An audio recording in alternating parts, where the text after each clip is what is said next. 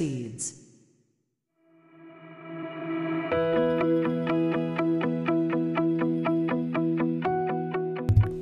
皆さんこんにちは映像クリエイターのさくです。クリエイターを目指すあなたへ毎日一つクリエイティブな種を届けるラジオクリエイターズシード。今日もよろしくお願いします。はいということで本日は1月の13日土曜日となりました。週末いかがお過ごしでしょうか？えー、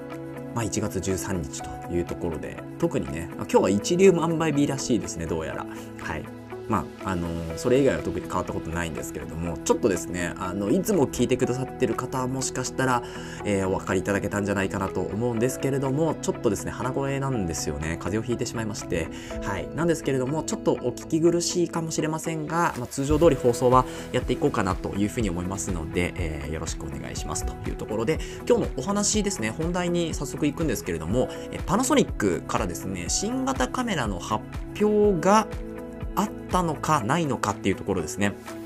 で、これですね、まあちょっとライカのお話にもつながるんですけど、あの、ライカのカメラ、新型カメラの方が先に出るんじゃないかというところで、じゃあパナソニックのカメラ、いつ頃に、え、新しいカメラが出てくるんだろうというところをですね、ちょっと参考記事をもとに考察していこうかなと思いますので、えー、気になる方はぜひ本編まで聞いていただけると嬉しいです。それでは本編の方行ってみましょう。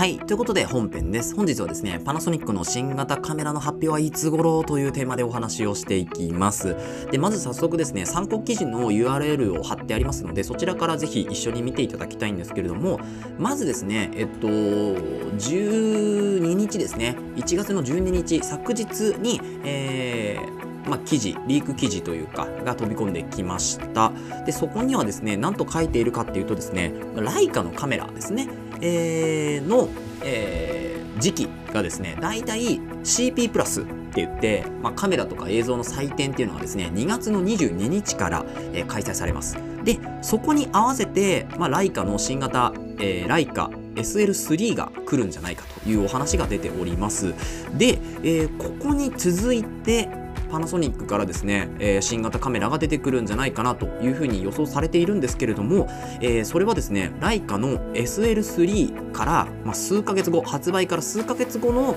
発表になるんじゃないかなっていうのが、えー、予想されています。で、やっぱりまあパナソニックとライカとあとシグマですね、ここを3つ L マウントという形で、えー、と提携というか連携を結んでいるんですけれども、まあ、ライカが一番こう早くね発表するねっていう形のまあなんかこう取り組みというかやり取りというかそういうのがあるみたいで、えライカが先に発表されてその後パナソニックの新型という形になっているようです。で、えー、この、まあ、両方のカメラはですねなんと同じセンサーを積んでいるんじゃないかというような話も出ておりましてとなるとですね、まあ、ライカと同じセンサーをパナソニックが積むというところになるとですね、まあ、価格帯も気になってくるし、まあ、性能どうなのっていうところ気になってくるところなんですけれども、えー、このパナソニックのですね新型のカメラの性能っていうのはちょっと前に少し前にですね私もあのポッドキャストでお伝えしたんですけれどもそれ一応リンク貼っとこうかなと思いますので興味のある方はそちらも聞いていただければと思います。あのーこの新型のですね S1 なんですけど、まあ、パナソニックのルミックスというフルサイズカメラのですねフラグシップ機が S1 っていうんですけど、まあ、最上位モデルですね。このフラグシップ機の、えー、新型が S12 もしくは S12X に、えー、名前がなるんじゃないかというふうに言われております。で、えー、あのー、ルミックスの S5 っていうカメラが、えっと、去年ですね、昨年の2月と6月で、まあ、発表されたわけなんですけれども、2月に発表されたのは S5-2 ですね。で、6月が S5-2X と。で、この X ってついているものに関してはですね、えっと、まあ、動画にちょっと特化したような性能を、えー、秘めていると。いうところで一応こう住み分けがされているっていうものになりますね。S5-2 に関してはオールラウンダー機として、えー、まあ、そういうこう売りで売っていて、で、S52X に関しては、オールラウンダー機プラス動画性能を上げたというところになります。なので、前回 S1 でいう S1 と S1H かな？っていうこうものになってきます。それが S12、S12X に置き換わったんじゃないかなっていうところですね。で、肝心の性能なんですけれども、えー、まずですね、ローリングシャッターの少ない 7K で、えー、3400万画素3400メガピクセルのオーバーサンプリングということになっています。そして ND フィルターこれ内蔵かもしれないという話が出ておりますね。ND フィルター。うん。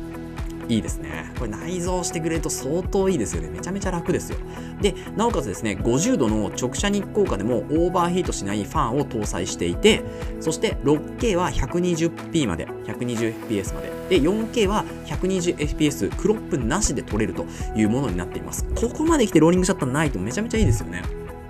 で、あとはですね、オートフォーカスっていうのも速くなっている。まあ、増面操作はやっぱりおそらく積んでいるというところなので、速くなっているというようなところなんじゃないでしょうか。そして価格帯、これ気になりますけれども、えー、S5ZX に比べて1000ドル高いというところで、まあ、大体3000ドル前後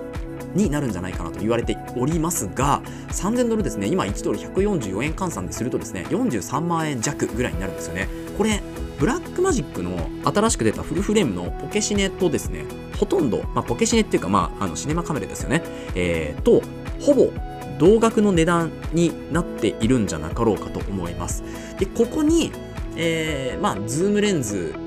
標準ズームレンズが何かしらついて、多分まあ50万円前後というところになってくるのかなと思いますね。なので、まあ、性能としてはめちゃめちゃ安いんじゃないかなと思いますね。多分100万超えるぐらいの性能が、まあ、それぐらいの値段で多分手に入ると言っても過言ではないと思いますね。はい。で、えっとですね、まあ、これ、どういうレンズがついてくるかっていうところもですね、まあ、ちょっと後々考察をしていきたいんですけれども、まあ、バッテリー持ちも他にも良くなったところとかですね、あとは、えっと、写真とかビデオのダイナミックレンジっていうのも上がりましたよと。あとは、まあ、低照度でも、えー、だいぶこう、暗所ですよね。だから暗所のところでも、まあ、いけるよというような形になってます。暗所にも強くなったというところですね。まあ、その辺が今公表されているスペックになるんじゃないかなと思いますね。なので、あのー、まあ、こちらはですね、楽しみに、えー、来年じゃない、今年の多分、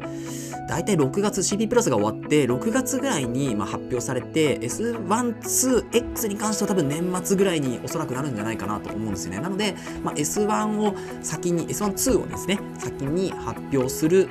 同日発表っていうのはなかなか前回の S5-2 を見てるとないんじゃないかなと思うんですけれどももしかしたら両方いっぺんにね出してくれるとすごい嬉しいですけれどもまあ S1-2 から先に出るんじゃないかなというふうに予想はしておりますでまあ、肝心の新しいレンズのお話っていうのをですね、ちょっとチャプター分けてお話をしていこうかなと思います。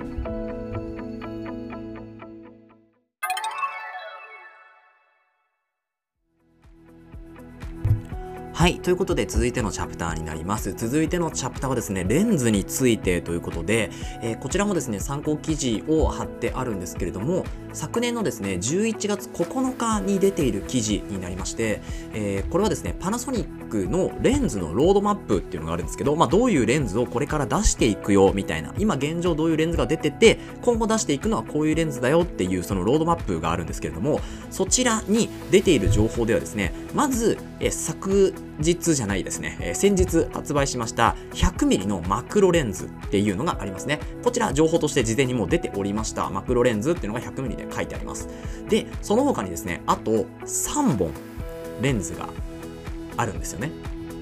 ロードマップで出しているレンズで、まだ出ていないレンズが3本あるんですよ。で、このうちの1つが標準のズームレンズですね。こちら、おそらくですけど、24mm よりももうちょっとこう、ズーム域というか望遠域なので、今、え、ー、と、ルミックスだと S プロの 24mm、70mm っていうのが出ているんですよね。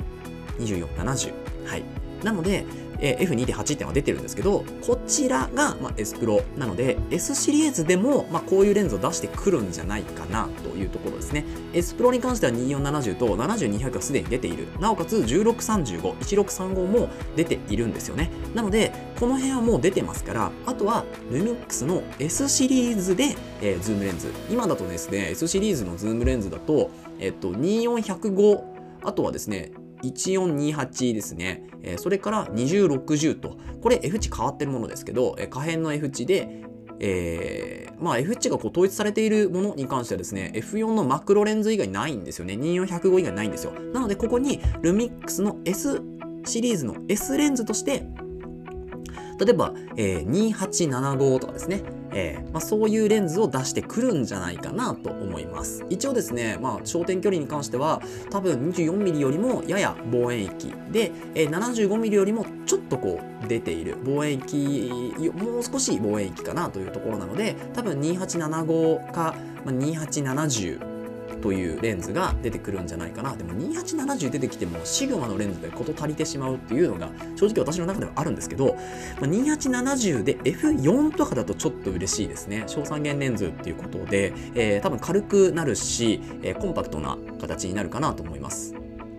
まもしくはインナーズームとかっていう形ですね。そうしてくれるとすごく運用がしやすいかなと思いますけれども、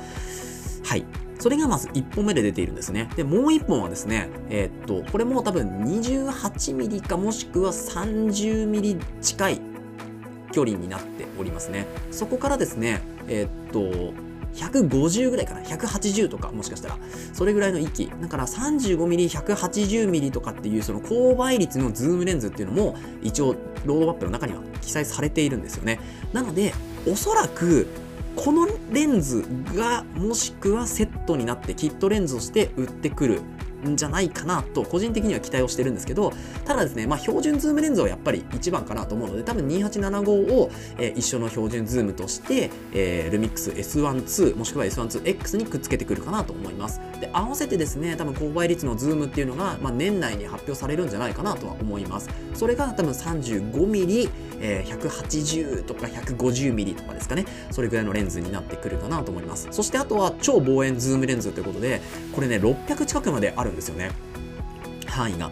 なので多分ここからだと100、500の、えー、超望遠ルーズームレンズっていうのがですね、まあ、出てくると思います。こちらはもちろん F 値はま可変だと思うんですよね。多分固定ではないと思うんですけれども、まあ、そういうレンズがおそらく出てくるんじゃないかなというのが、まあ、ここのロードマップからわかるかなと思います。なので、この標準ズームレンズが2875であることをちょっと願いたいというところですね。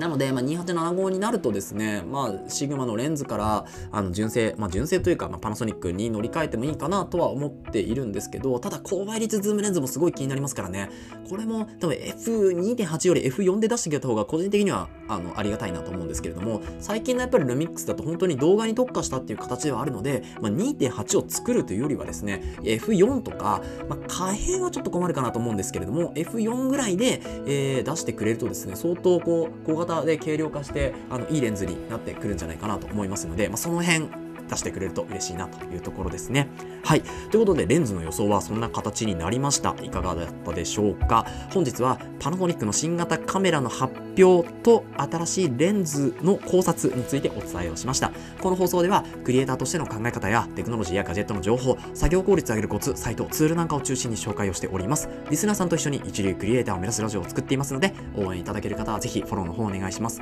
また、ラジオの感想や質問は Google フォーム、もしくは Spotify でお聞きの方はコメントからいただけると嬉しいです。X や Instagram ブログもやってますので、ぜひ遊びに来てください。それではまた明日お会いしましょう。ご清聴ありがとうございました。